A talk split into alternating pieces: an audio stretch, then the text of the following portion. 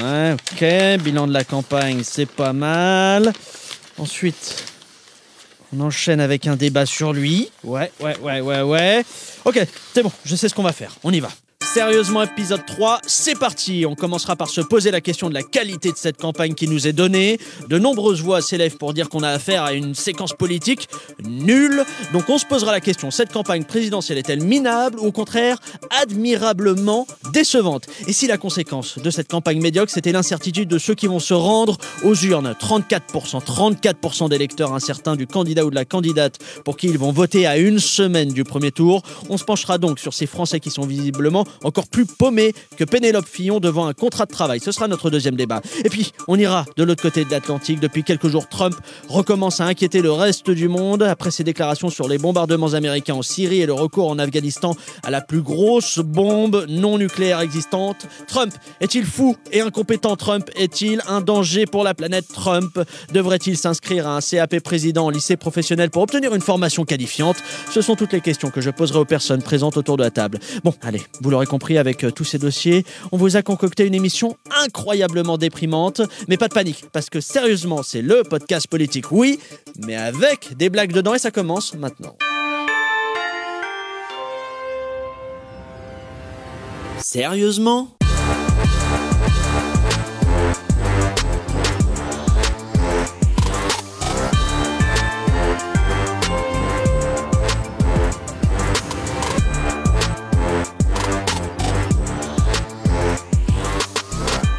Bonjour et bienvenue dans Sérieusement, épisode 3. Vous êtes sur 10 heures, j'imagine, entre deux morceaux de Joule, Tal ou Foul ou Paul.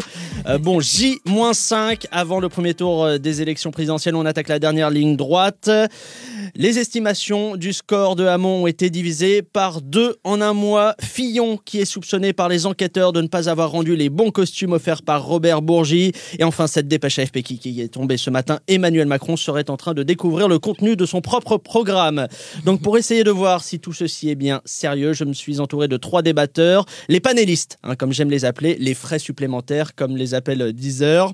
À commencer par euh, Rachel Bignaz, journaliste à Valeurs Actuelles, l'un des deux endroits où je n'ai plus le droit d'entrer en France, l'autre étant le domicile de mon ex-compagne quand elle dort la nuit. Bonjour Rachel. Bonjour, pas du tout, vous êtes le bienvenu. C'est vrai? Oui. Peut-être, je passerai pour un 4 quarts ou s'il y a du lait ou des choses comme ça. À côté de vous, plutôt en face de vous, on a Océane Rosemary, comédienne et humoriste euh, que l'on peut voir actuellement sur le site Arrêt sur Image ou sur scène dans le spectacle baptisé Chaton violent et on a hâte de découvrir vos prochains spectacles intitulés Chien vicieux ou encore Hamster raciste. Bonjour Océane. Bonjour. Merci d'être ici. Et enfin, le troisième panéliste pour cette émission, c'est Jean-Laurent Casselli. Alors on dirait le nom d'un chef étoilé du Sud-Ouest, mais lui est journaliste à Slate.fr et au magazine 75 qui est le prix de la pige chez Slate, hein, si je me trompe pas. Exactement. Bonjour, Jean-Laurent. Très bien informé. Euh, quant à moi, je suis Pablo Mirail. Comme le dit si bien Jean Lassalle, je veux retourner le cœur du peuple et me mettre à sa disposition, ou comme il le dit bien mieux, peuple exposition. Sérieusement? Allez, premier sujet de cette émission. On est à quelques jours seulement du premier tour des élections et on n'a toujours pas l'impression d'avoir assisté à une vraie campagne. Les prévisions, alors à prendre avec des avec prudence, hein, puisque c'est les sondages, euh, parlent peut-être d'une abstention record. On a aussi 34% d'électeurs indécis à quelques jours du scrutin. On y reviendra tout à l'heure, ce sera l'objet du deuxième débat. Alors, euh, question, sur une échelle de 10 à 10, à quel point êtes-vous déçu par cette campagne présidentielle? Jean-Laurent euh, Alors, en tant que journaliste politique, enfin de journaliste pour les commentateurs, je dirais 10 sur 10, parce que c'est une super élection euh, à commenter, parce qu'on a, on a rarement vu euh, ce type de structure euh, euh, de candidats, 4, 5 candidats euh, qui sont, euh, qui sont 4 qui sont capables de, d'être au deuxième tour. Donc dans le sens où il y a de l'intrigue, il y a Ouais, du voilà, c'est intéressant pour vous en tant que journaliste. Et puis, et puis c'est un, c'est une offre politique qui ressemble pas à ce qu'on a l'habitude de voir, c'est-à-dire un- c'est pas juste un clivage gauche-droite, voire un clivage gauche-droite plus euh, FN, c'est encore plus compliqué cette fois, donc c'est super. Pour les gens, par contre, je pense que c'est une campagne euh, très difficile à, à décrypter parce que encore une fois, ce match à 4 ou à 5 fait que on se focalise vachement sur l'offre politique. euh, au détriment, je pense, de la demande, c'est-à-dire au détriment des, des thèmes qui, qui occupent les électeurs. Rachel? C'est extrêmement, extrêmement décevant. Euh, alors, j'ai pas euh, ni l'endurance, ni euh, le seuil de tolérance de, de Jean-Laurent. Euh, c'est extrêmement triste de voir qu'en fait, on débat depuis notamment les, les primaires très peu des programmes. C'est quelque chose qui est extrêmement peu présent dans, dans les médias. Oui, parce qu'il y a eu des affaires. Mais parce qu'il y a eu des parce qu'il y affaires. a eu des parce qu'il y a eu des affaires, et il faut quand même, faut quand même noter que les, les premiers à déplorer justement le niveau de la campagne sont extrêmement présents quand il s'agit justement euh, de se focaliser uniquement sur euh, sur les affaires. Je crois que les Français sont sont assez fatigués depuis un an et demi maintenant en fait. Les, les primaires ont, mis en place un système un petit peu en fait d'essoufflement des sujets. Euh, C'est quand même assez dur euh, d'être depuis un an et demi encore dans dans le, le- voilà le champ d'action et d'observer tout ça. Euh, vous rajoutez à ça justement euh, l'effacement un petit peu des, des clivages. Certains candidats qui n'ont pas euh, de programme du tout, Ouais. ça, ça en devient ça en devient usant. Je- on, a, on a hâte que ça se termine. Pour vous, qu'est-ce qui fait qu'il y a eu, parmi les éléments décevants de cette campagne, quels sont les éléments que vous retenez? Alors, il y a eu l'omniprésence des affaires, vous, vous l'évoquez, qui rend illisible la campagne. On a eu peut-être le manque de qualité des programmes, ou alors le fait, par exemple, qu'aucun ingénieur du son n'ait eu la présence d'esprit de baisser le volume du micro de Nathalie Arthaud pendant les débats. c'est vrai que c'était problématique. non, mais euh, moi, c'est marrant parce que vous disiez, euh, il n'y a, pas eu un vrai clivage gauche-droite, mais je dirais qu'il y a eu un, surtout un vrai clivage gauche-droite au sein de la gauche, ce qui était déjà un problème. oui, qui est que- peut-être en train de se redessiner, mais ce qui rend le- le- le- le- la lecture des programmes plus difficile, non? Oui, oui, complètement. Mais puis surtout, euh, c'est, on se retrouve face à, des par- à un parti euh, qui est le PS qui, qui lâche son candidat. Enfin, c'est bon. euh, voilà. Donc d'un côté, il y a des affaires graves. De l'autre, il n'y a pas d'affaires, mais il y a un tel bordel que c'est quand même problématique.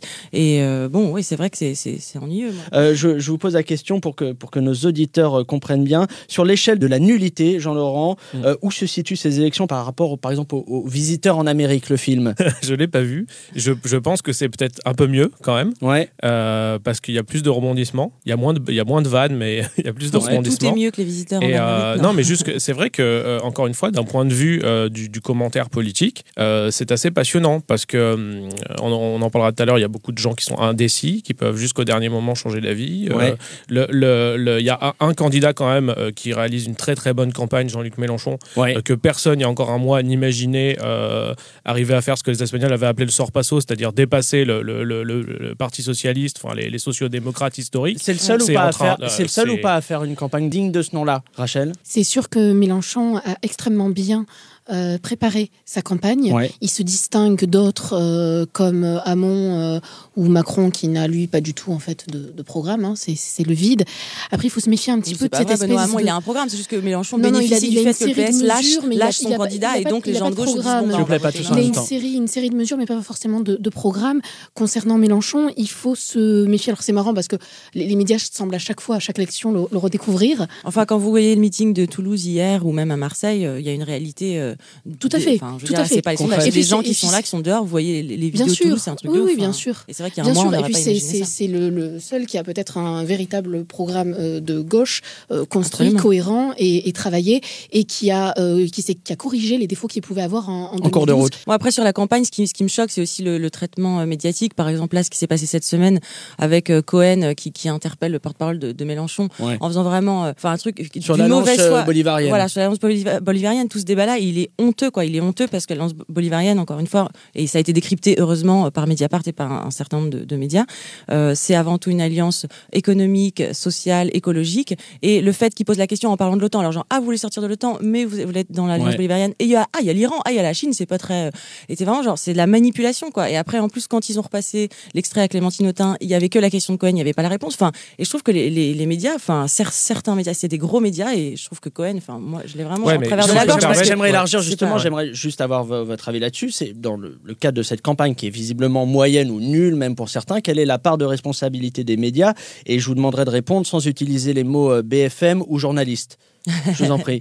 Jean-Laurent. Non, mais Bah, justement, moi, je parlais j'ai- de Patrick Cohen, ouais. hein, donc j'étais. Non, j'allais réagir sur ce que tu disais parce mon que, avis, parce euh. que euh, c'est vrai que la, Mélenchon euh, vit un, un- un sale moment avec certains éditorialistes, mais au-delà de son cas personnel, il y, a, il y a un vrai problème de récit de la campagne qui vient du fait que les journalistes euh, comprennent de moins en moins ce qui se passe dans leur propre pays. Et on le voit avec les, les- les rituels euh, reportages et analyses qui, euh, qui consistent à dépêcher toutes les rédactions aux quatre coins de la France tous les cinq ans, où on a l'impression que qu'ils découvrent eux-mêmes ce qui est en train de se passer. Quoi. Là, par exemple, sur le chômage, c'est un truc Mm. qui s'est tellement enquisté dans le pays qu'on n'en parle presque plus. Mm. Quand on voit les descriptions ou les livres qui se multiplient en librairie sur l'état de la France, on sent que c'est en train de devenir un vrai sujet. C'est-à-dire qu'on est tellement éloigné de ça euh, qu'il faut presque faire un travail sur nous-mêmes pour arriver à comprendre et, à expliquer aux lecteurs euh, ce qui, ce qui se passe. Quoi. Donc je pense que la- la- les médias ont un, un- un rôle euh, là-dedans. ouais. Euh, moi, j'aimerais quand même euh, souligner quelques trucs. Et pardon, excusez-moi. Excusez-moi, Jean-Laurent, euh, Océane, euh, Rachel, excusez-moi, euh, vous n'êtes peut-être pas au courant, mais depuis hier, hein, c'est la loi, le, CSA nous oblige à respecter le temps de parole de chaque candidat, d'où cette alarme un, petit peu gênante. Donc il semblerait voilà, hein, que nous devions parler davantage de Jacques Cheminade. Alors qu'est-ce qu'on peut dire en bref en pagaille sur lui? Voilà, donc Jacques Cheminade serait visiblement un homme, il a 75 ans, il adore le durian, ce fruit asiatique qui sent très fort. Et puis je vous lis cette déclaration, c'est de CSA, je suis désolé, déclaration de Jacques Cheminade. Si je n'avais pas fait de la politique, j'aurais été producteur de polenta. Voilà, je, je crois que le temps de parole est respecté par, euh, par Mais Jacques. Cheminade, c'est comme c'est lui qui veut aller sur la lune pour euh, Ou sur Mars, ou sur la. Saturne, ou il dans a le un Val d'Oise, projet on sur sait la pas. Lune qui est assez beau, quoi. Je trouve il veut euh, monter des bois, dire que la Lune, enfin ouais, c'est bientôt le, le nouveau 95, donc. je donc, on va préparer un plateau sur Jacques cool. Cheminade et, la vous, vous reviendrez Ouais, avec plaisir. C'est malheureusement la fin de ce, ce débat, mais avant de passer à la suite, comme on est sur 10 heures, le groupe PNL a, a gentiment accepté de nous rejoindre dans ce studio pour débriefer ce dernier sujet. Salut les gars, Ouais, ouais, salut Pablo. merci de vous être déplacés euh, jusqu'ici aujourd'hui. Ouais, vas-y, t'inquiète, Maracli, y'a pas de quoi. Alors euh, les gars, je vous en prie, euh, dites-nous ce que vous avez pensé de, de ce débat, de ce qui a été dit. En vrai, le débat, il était d'art, frère. c'est clair. Mais bon, là, tes clicos, ils ont oublié de dire que le vrai problème, c'est la cinquième république. Michel Debré et ce quinquennat. Ouais, c'était pas une bonne idée. Assez proportionnel. Ok. c'est quand on fait la proportionnelle Version du calendrier. Bonne question. C'est pareil, fallait pas le faire. Voilà, c'est ce qu'on pouvait dire sur la situation actuelle. Ok, merci, merci les gars pour votre euh, analyse. Vous repassez ici euh, quand vous voulez. De rien, rien, rien. Un P- PNL qui a pu venir euh, C'est bien qu'ils soient pas allés à Coachella parce que du coup ils sont. Ils sont ici, ils sont ici avec nous. Allez, euh, c'est l'heure de donner la parole à une personne qui, vous allez le voir, Rachel va faire passer valeur actuelle pour un tract du NPA. Euh, c'est l'heure du coup de gueule d'Amandine Perry. 100% coup de gueule avec Amandine Perry. Eh bien, bonjour à tous et Bonjour, comme Amandine. vous le dites depuis le début de cette émission, euh, vous serez d'accord avec moi, cette campagne manque cruellement d'idées fortes. Donc aujourd'hui, je voudrais lancer une idée innovante, la déchéance de nationalité pour les... Terroriste Non, Les Arabes? C'est pareil, Pablo, donc toujours non. Pascal Obispo? Si seulement, non. La déchéance de nationalité pour les chômeurs. Ce sont Ah. des parasites profiteurs, la lie de l'humanité, Pablo. Ouais, attendez, là, juste vous exagérez, Amandine. Ah bon? Je vous le demande. Est-on vraiment un être humain quand on passe ses journées à regarder Capitaine Marlowe en replay? Non, non, Pablo. Ces gens doivent comprendre que la vie, c'est pas de déprimer toute la journée devant la télé. La vie, c'est de déprimer toute la journée au travail. Oui, non, mais là, vous faites juste des généralités, au fait, là, Amandine. Je vous le concède, Pablo. Il y a chômeur et chômeur. Il y a le chômeur responsable qui économise et qui essaye de s'en sortir. Et il y a celui qui frime, qui claque ses 345 euros d'indemnité au flunch de Vélizy avec un menu entrée plat dessert. Je suis d'accord pour ne pas tous les mettre dans le même sac. Ok, mettons les chômeurs dans les sacs différents, du moment qu'ils sont hermétiques et qu'ils ne laissent passer ni la lumière ni l'oxygène. Sérieusement, je vous pose la question, Pablo. Quelle est l'utilité d'un chômeur Eh ben, il peut, non, par exemple, vous-même, vous n'êtes pas capable d'en trouver une seule. Et n'allez pas me dire, Pablo, que certains chômeurs sont de bonne volonté. La bonne volonté des chômeurs, c'est comme le financement du revenu universel, ça n'existera jamais. Et comme je l'ai dit la semaine dernière pour l'écologie, la lutte contre le chômage, c'est pas la priorité. D'abord, il y a le terrorisme, les retraites, la charnière centrale de l'équipe de France, le détartrage de Marine Le Pen, et ensuite Oui, peut-être oh, le chômage. Attendez, attendez, enfin là, c'est quand même le rôle de l'État d'intervenir sur ces questions-là, quand même, ne fait que ça d'intervenir. Les chômeurs sont mieux accompagnés en France que partout dans le monde. Ils ont même des formations universitaires qui les préparent au chômage. Voilà, attendez, comment ça, Amandine Les formations. Les études de psycho, Pablo. Ah, Bon, de toute oui, façon, c'est oui, un pardon. faux débat. Les chômeurs ne veulent pas la nationalité française, ils veulent des pizzas 4 fromages et un abonnement à Ben Sports. Oui, enfin là, je vous trouve très dur, Amandine, je suis désolé, Non, non, excusez-moi, non. excusez-moi. non, non, c'est pas vrai, Pablo. Je suis aussi capable de mesure. Par exemple, je n'irai pas jusqu'à dire qu'il faudrait leur filer un emploi chez Amazon. Je ne suis pas un monstre. Et à titre personnel, je n'ai rien contre les assistés. J'ai même de très bons amis intermittents du spectacle. Non, c'est juste que ce sont des gens qui pourraient être amenés à voter. Et je pense que c'est bien d'avoir un minimum d'expérience du monde du travail quand il s'agit de voter pour des hommes politiques politiques qui n'ont jamais travaillé de leur vie. Et là, vous pensez que l'opinion publique est prête pour ça ou pas, Amandine Écoutez, quand j'en parle autour de moi, les gens sont plutôt enthousiastes. Mais hier, j'étais avec euh, Pierre Gatta, le patron du MEDEF. Il était tellement emballé qu'il s'est mis à se frotter contre ma jambe avant de l'uriner par terre. Ah. Bon. De toute façon, Euh, ayons le courage de ne pas attendre l'opinion politique et débarrassons-nous des chômeurs, comme nous avons fait disparaître les poétiques lovers et les joueurs de Diabolo à la fête de l'UMAD. et même élargissons l'action à tous les synonymes du chômage, comme année sabbatique ou community manager. Merci euh, beaucoup, Amandine. Et vous le savez, votre haine est toujours la bienvenue dans ce studio. Rachel, vous pensez qu'elle a sa place ou pas chez Valeur? Non, je pense pas. Ah, elle est trop soft. Allez, on passe à la suite. Sérieusement? Allez, on ouvre le deuxième dossier du jour. J'en parlais en, en début d'émission. Un sondage effectué pour la Voix du Nord montre qu'à une semaine du premier tour, 34% des Français sont encore indécis quant au candidat ou à la candidate qu'ils soutiendront. Donc j'ai une première question euh, pour vous. Finalement, je ne sais pas si je vais, si elle est appropriée. Je ne sais pas si je vais vous la faire. Et bon, je, si, en fait, je vais quand même vous la faire. Je vais vous la. Oh, J'hésite Ah encore. ouais. Je suis désolé. Bon, à votre avis, pourquoi les Français sont aussi indécis? Oh, je regrette de l'avoir fait. Moi Je vous- aussi, je vous j'hésite écoute. à répondre. Je vous écoute, Jean-Laurent. À votre avis Alors, euh, je vais apporter quelques éléments de données, si tu veux bien. Donc, euh, à partir de ce que j'ai pu lire euh, des, récents, des plus récents sondages, il y a à peu près 50% des gens qui sont sûrs de leur choix. Ok. Euh, donc, euh, il reste effectivement 50% euh, qui euh, peut encore hésiter, voire ne pas aller voter. De plus en plus de gens se positionnent pas sur l'axe gauche-droite. Ouais. En tout cas, difficilement. A fortiori, trois candidats sur cinq, les grands candidats, ne se positionnent pas explicitement sur ce clivage-là, voire le contournent. Donc, il, il est normal et même sain que jusqu'au dernier moment, les, les- les- les gens hésitent beaucoup quand on leur dit que le débat principal, c'est euh, le peuple contre les élites, euh, le, le haut contre le bas, etc. Enfin, des, des, des, des Donc ça, manières. ça vient de l'offre. Pour vous, le, le Bah, facteur bah, principal, en fait, l'offre. reflète et amplifie cette espèce de dispersion de, de- des, intentions euh, Ok, Océane. Bah, à moi, plus simplement, je dirais à mon échelle et avec, euh, si je pense à, un peu à mon entourage, qui est plutôt euh, voilà, un milieu, on va dire, de d'extrême gauche. droite. Ouais. Pardon, excusez-moi, je me suis Non, trompé. c'est vrai, pardon. je sais pas comment, comment ça se passe à droite. Je, je connais pas beaucoup de gens de droite. Je crois que j'en connais presque pas.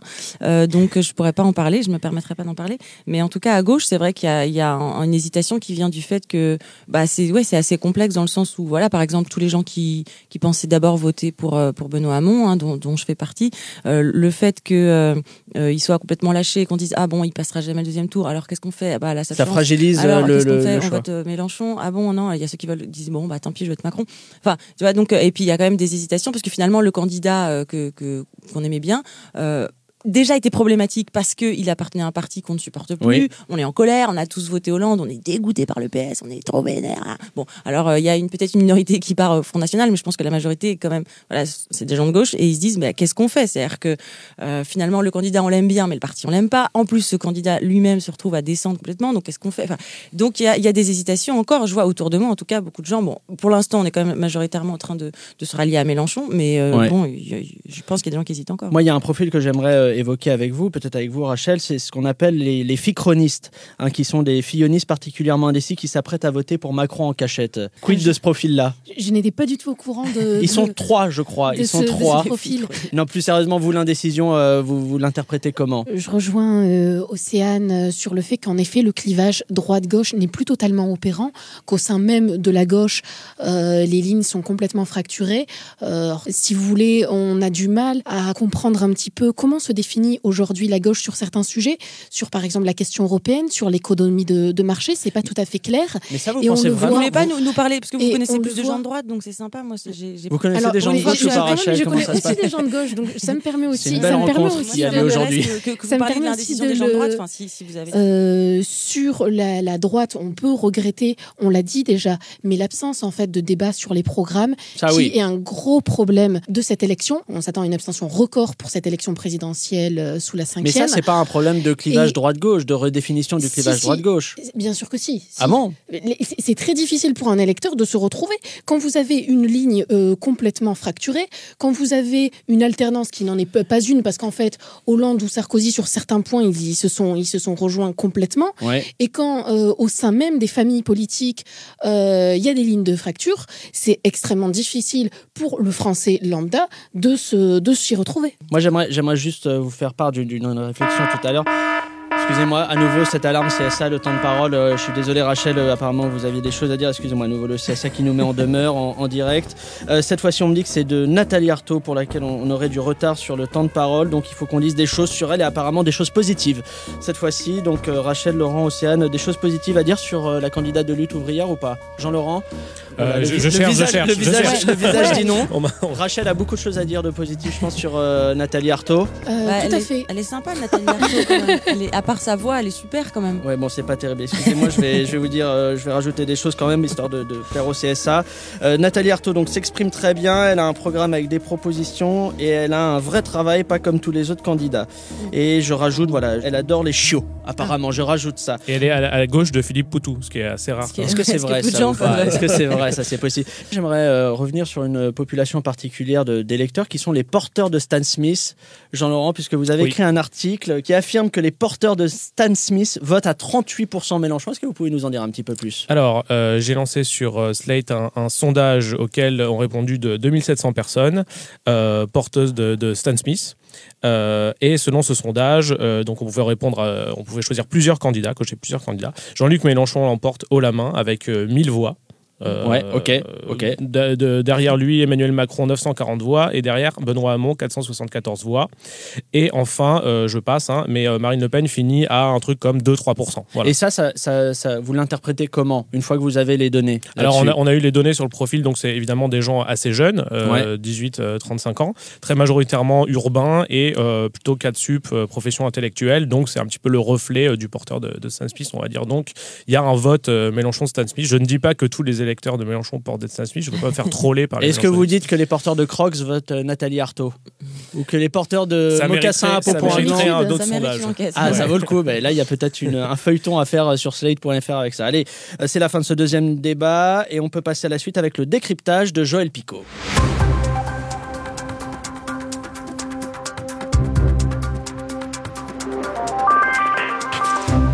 Ouais, je pense que ce jingle est de loin ce qu'on a réussi de mieux dans cette émission depuis son lancement il y a trois semaines. Joël, c'est à vous. Oui, euh, bonjour Pablo. Bonjour. Bonjour à tous. Aujourd'hui, nous allons voir comment euh, la science peut elle aussi éclairer cette période électorale, puisque des scientifiques ont réussi à percer ce qui était euh, un des mystères de cette élection en identifiant la zone du cerveau impliquée dans le vote pour François Asselineau. Ah, Alors, intéressant. il a quand même fallu 25 ans pour arriver à un tel résultat, dont 24 pour trouver un électeur d'Asselineau.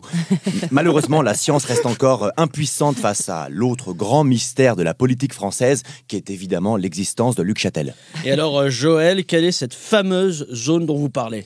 Eh bien, lorsqu'il vote, l'électeur lambda mobilise le cortex préfrontal, qui est aussi la zone de prise de décision, alors que l'électeur d'Assolino utilise ce qu'on appelle le complexe synodal, une zone mystérieuse qui serait impliquée dans la conception des volets 2, 3 et 4 de la série Taxi. Chez l'électeur Front National, c'est plutôt l'hypothalamus, siège du cerveau reptilien, qui est sollicité, une zone où sont enfouies les peurs ancestrales de l'homme, comme la peur des prédateurs, la peur des arabes en scooter ou des concerts de Tonton David. Et sur d'autres types d'électeurs, est-ce qu'on en sait plus Par exemple, ceux de cheminade, par exemple? Oui, alors déjà Pablo, il faut préciser une chose importante, c'est que la moitié des électeurs de cheminade vivent à l'intérieur du cerveau de cheminade. Ah oui. À l'image de Fluxtor, Tentaculos et Tralopio, de fervents militants du candidat qui sont également ses plus proches conseillers et ses meilleurs amis. Chez ces électeurs, c'est... Je vous en prie, je vous en prie, Joël. Chez ces électeurs, c'est encore une autre zone du cerveau qui est mobilisée, une zone que les scientifiques appellent la zone FBI, dite zone des fausses bonnes idées. C'est cette même zone qui nous donne parfois envie d'acheter des vêtements désiguales ou de confier une émission à Cyril Haldin. Donc là, Joël, vous, vous nous parlez des cerveaux des électeurs, mais est-ce qu'on a également analysé le cerveau des candidats? Oui, oui, oui. Et le cas de François Fillon est absolument euh, fascinant. Il faut savoir que le candidat républicain ne se sert presque pas de ses yeux, Ah. puisqu'il s'o- puisqu'il s'oriente dans l'espace en collectant des informations sensorielles grâce au poil de ses sourcils. Une faculté étonnante qui a complètement altéré sa perception du monde réel. Par exemple, euh, là, là où nous voyons une voiture, il ne voit qu'une forme compacte floue, mais dont il peut deviner instantanément le prix et le type de montage financier qui permettra à sa femme de lui offrir. Les scientifiques se sont également intéressés au cas de Jean Lassalle, qui possède une extension de son cerveau située à l'intérieur de son nez. Ouais. Une zone de cerveau supplémentaire qui lui permet de communiquer en grognant avec les animaux et les créatures des montagnes. Et rien sur celui de Marine Le Pen, en revanche? Si, si, évidemment. On a ainsi pu découvrir que le cerveau de Marine Le Pen n'occupe que 3% de sa boîte crânienne. Près de 50% du volume restant étant occupé par un mélange composite de sable, de graisse et de bile. Quant à l'espace vacant, il est occupé par une petite souris qui utilise le corps de Marine Le Pen pour conquérir le monde. Et Joël, qu'est-ce que ces, ces- ces conclusions scientifiques pourraient changer? Eh bien, euh, l'État songe à implanter une puce électronique dans le cerveau des Français qui déclencherait de petites décharges pour les aider à mieux voter. C'est un procédé qui a déjà été testé sur Nicolas Cage pour l'aider à mieux choisir ses projets. Alors, a-t-on vraiment besoin d'un tel dispositif en France?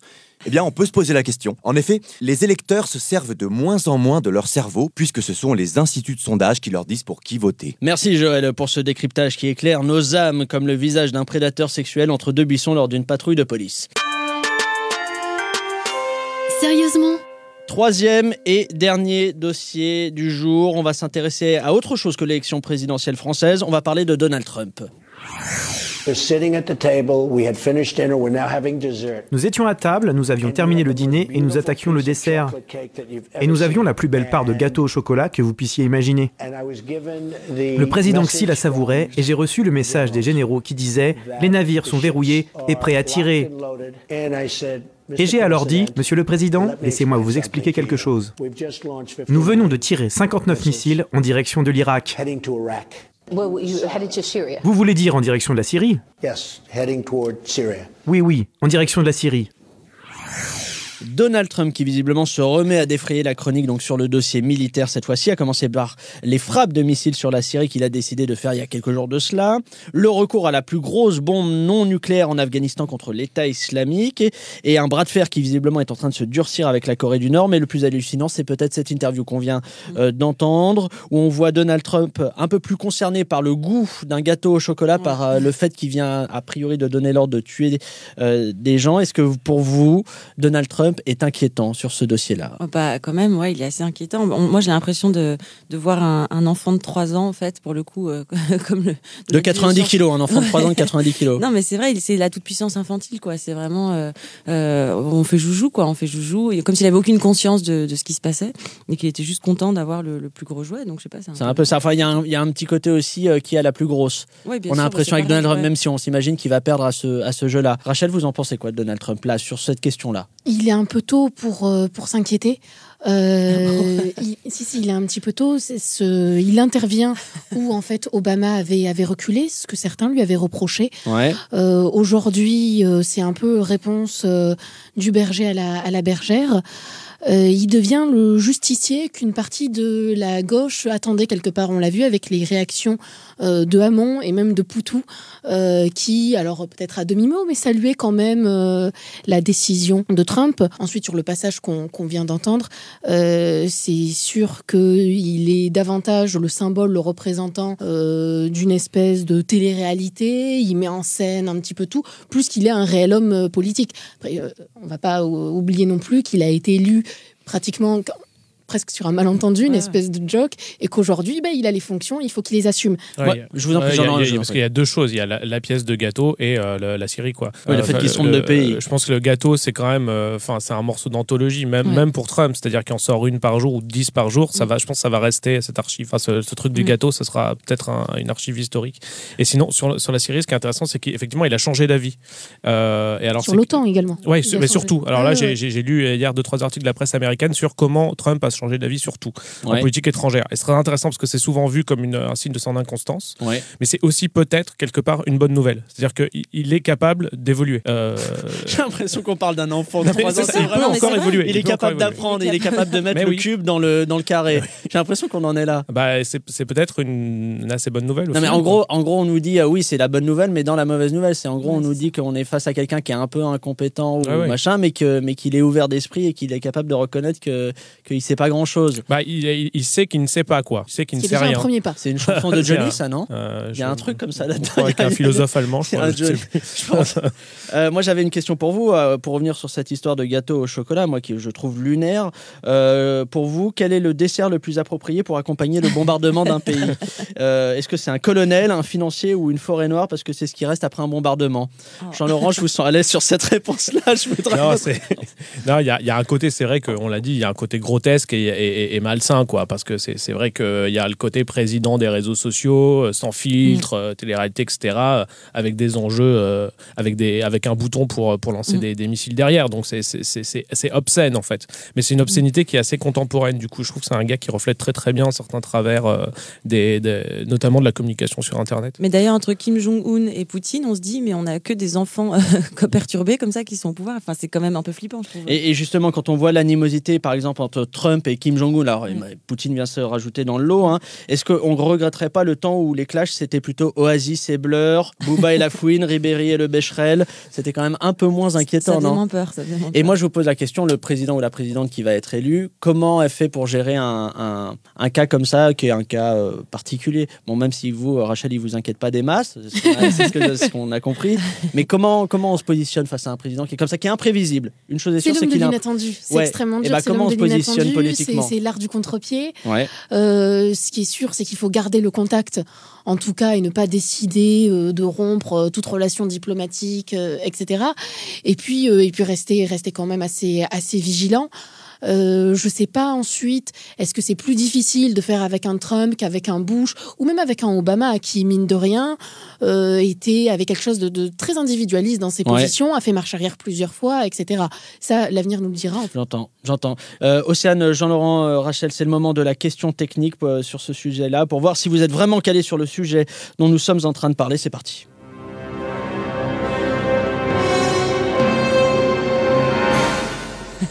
Et aujourd'hui, pas de chance, elle est pour vous, Océane. La question technique. À propos de Donald Trump, combien de renards sauvages le président américain a-t-il tué à main nue pour se faire des implants 8. Non, vous êtes bien en dessous. Combien, Océane? Euh, 44. vous, vous ne savez pas combien de renards sauvages Donald Trump a assassiné pour se faire des implants. Ben non, Vous parce venez que à je une sais pas s'il émission en a sans mis de côté. savoir. Est-ce qu'il en a congelé comme des ovocytes ou pas C'est ça la question. Euh, J'ai pas la réponse. On ah va bah voilà. ça Alors tout à voilà, l'heure. vous avez même pas les. Je suis journaliste. Non mais c'est- franchement, Pablo. Qui alors pose les vraiment, questions, ouais, Océane. Allez. Non mais sérieusement? La politique aux États-Unis, euh, ce n'est pas que Donald Trump, c'est aussi euh, sa tendre moitié, celle qui partage sa cuisine avec Donald Trump parce que le lit est déjà pris par Ivanka, la fille de Donald. Elle, c'est bien sûr Melania Trump et c'est l'heure de Melania Magazine.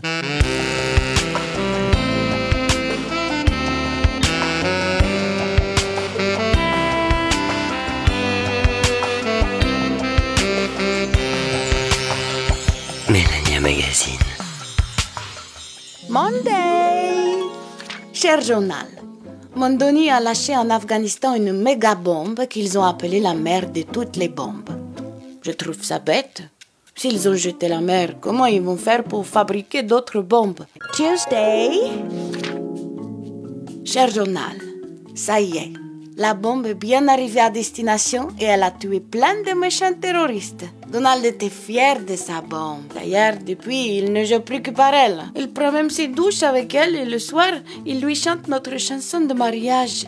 I am a Scatman.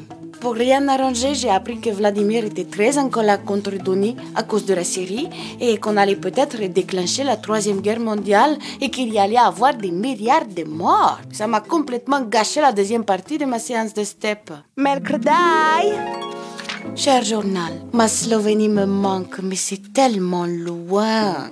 Donald a proposé de détruire la Corée du Nord et de déplacer la Slovénie là-bas pour gagner quelques heures d'avion. Si ça ne coûte pas trop cher, je crois que je vais dire oui.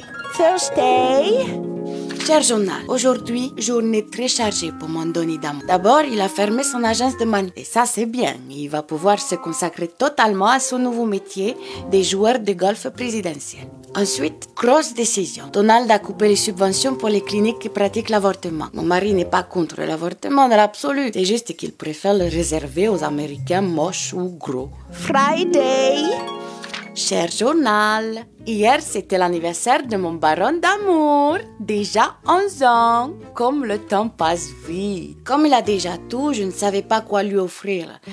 Alors je l'ai emmené au bowling. Il était ravi de tous les copains que je lui ai achetés. Saturday Cher journal, victoire Le Daily Mail m'a inventé un passé d'escort girl. Ils me doivent maintenant 3 millions. Bon, c'est bien, mais j'en avais demandé 140.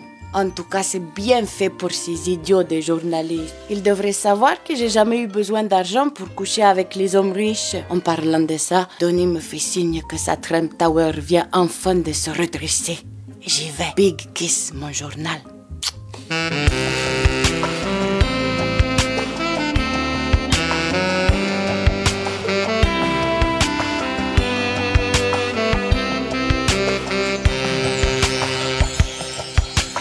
Mélania Magazine avec Mélania Trump qui progresse en français de semaine en semaine. C'est impressionnant.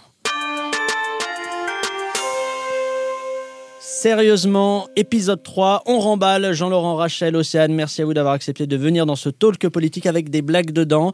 J'espère que ça vous a plu, en vrai. Euh, et je vous laisse en vous lisant ce message qui nous a fait chaud au cœur, message d'une internaute qui écoute notre émission et qui écrit sur Twitter. Moi, chaque semaine, j'écoute sérieusement sur Deezer. C'est pour moi la meilleure émission du monde. Eh bien, un grand merci à cette internaute qui s'appelle Laura Courteau et qui, semble-t-il, si j'en crois les infos de son profil Twitter, est responsable de la com chez Deezer. Quant à vous autres, chers auditeurs, je vous donne rendez-vous la semaine prochaine. En attendant, ne vous prenez pas trop au sérieux. Allez, bisous. Au revoir.